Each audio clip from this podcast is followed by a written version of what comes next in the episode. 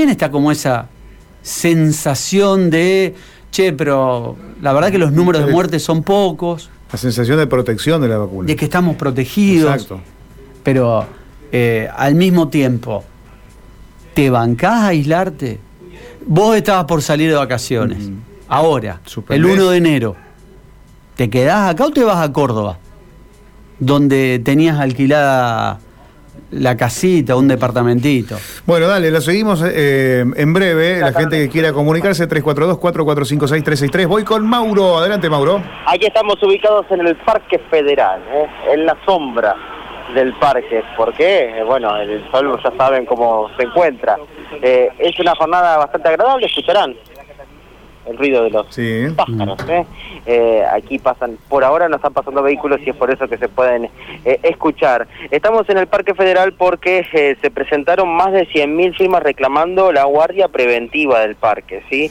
en este caso, mil firmas, mil, 1.160 adiciones de vecinos y usuarios reiterando el pedido para que se vuelvan a instalar el destacamento permanente de la GSI.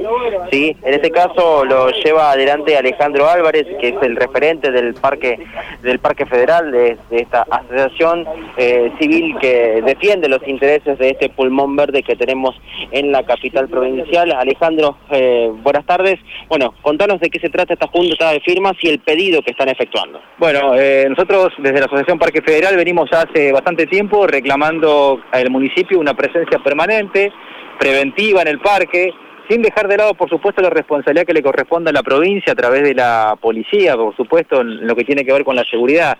Pero por la característica de estos lugares, de estos grandes parques que tiene Santa Fe, por las dimensiones, por la, conformación de sus distintos sectores, entendemos que lo que ha dado resultado aquí ha sido la guardia de caminantes que tuvimos entre el 2011 y el 2015 eh, fue lo que realmente sirvió para prevenir una cantidad de hechos que luego de que la guardia fuera retirada, a principios del 2015, empezaron a proliferar todo tipo de hechos delictivos y en general situaciones de maltrato y de, digamos, de abuso del espacio público, cuyas consecuencias están a la vista. De hecho, el parque, por ejemplo, tiene, eh, en parte debido también a la cuestión de la inseguridad, eh, más del 60% de las luces fuera de servicio.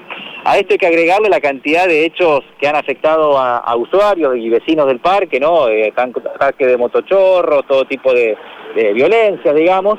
Eh, y por otro lado también el daño en el equipamiento del parque, o sea, se han, aparte de las luces, eh, dañado, bueno, el único bebedero del parque está hace más de un año y medio roto, y bueno, la municipalidad no lo arreglaba, al igual que cantidad de, mobiliario, por ejemplo bancos, eh, algunas luminarias también han sido víctimas del maltrato y los juegos infantiles, para dar ejemplos, ¿no? ¿Y se le ha dado alguna explicación de por qué se retiró en su momento la guardia del parque? En su momento fue en el contexto de la eh, emergencia hídrica del 2015, en aquel momento la municipalidad, bueno, alegó que eh, bueno, habían cambiado de criterio porque, bueno, no tenían recursos para estar en todos los lugares que se habían este, eh, puesto a cargo de la municipalidad, solamente, digamos, solamente el edificio del Palacio Municipal, sino también los centros de distrito, los jardines maternales, la escuela de trabajo, bueno, incluso hasta las casabombas, y en aquel momento además estaban los centros de evacuados. Eh, entendemos que nosotros avisamos que esto no iba a dar resultado, eh, iba a haber un avance del deterioro de, los, de los parques, porque solamente hubo algún patrullaje esporádico de camionetas, es decir, por el perímetro y por las características, como decía antes, de estos grandes parques, eh, eso no da ningún tipo de resultado. Eh, sin embargo, sí hace falta que esté el patrullaje policial, por supuesto, aparte para dar apoyo a la Guardia Municipal.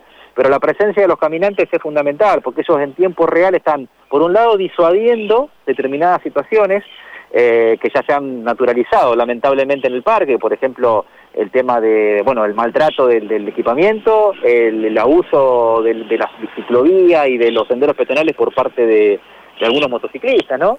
Eh, y, por otro lado, los hechos de inseguridad que a veces se previenen con un llamado a tiempo al 911, eh, percibiendo la situación antes de que se presente y evitando sobre todo no solo el daño a la gente que, quiere disfrutar del parque o que vive en el entorno, sino además el, bueno, eh, todo lo que significa eh, como deterioro de la calidad de vida del uso de estos espacios, ¿no?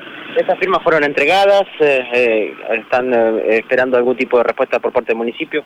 Sí, esta campaña de firmas que realmente ha sido, eh, digamos, este, muy apoyada por vecinos y usuarios del parque, sumó eh, más de 1.100 firmas, eh, fueron presentadas la semana pasada y además aprovechamos para pedir por tercera vez audiencia al intendente, ya que no lo hemos podido ver personalmente desde la campaña electoral del 2019, o sea que queremos tener un diálogo directo con él, porque hay, hay diálogo con funcionarios municipales, pero son funcionarios que no tienen poder de decisión en la gran mayoría de los casos, entonces eso genera un desgaste eh, de parte de los vecinos que participamos, que nos involucramos, que creemos que es posible mejorar la, situación de estos espacios tan necesarios para la ciudad.